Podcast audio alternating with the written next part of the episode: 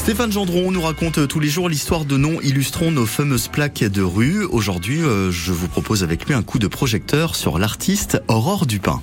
Je devrais dire plutôt les, les rues Georges Sand, car elles sont particulièrement nombreuses en France. Rues, avenues, places Georges Sand, et jamais sans le prénom, comme ce peut être le cas par exemple pour Hugo, Balzac ou Zola. Récemment, le magazine Slate en a recensé 672 en France. C'est un peu plus que Jacques Prévert ou Jean-Jacques Rousseau, mais beaucoup moins que Victor Hugo, Louis Pasteur et a fortiori le général de Gaulle. Comme on peut s'y attendre, c'est dans le Berry qu'elles sont les plus nombreuses. J'en compte actuellement 30 pour l'Indre et 105 pour le Cher, tenant compte bien sûr des allées, places, impasses, etc. À Avor, la municipalité a fait coup double en dénommant le collège Georges Sand, situé dans une petite rue Aurore Dupin, c'est-à-dire son nom de naissance. Il est impossible d'échapper à la romancière, en particulier à la Châtre, ville sandienne par excellence. Avenue Georges Sand, square Georges Sand, impasse Georges Sand, mais également collège et lycée Georges Sand, sans compter les nombreuses enseignes commerciales. Les relations entre Georges Sand et la Châtre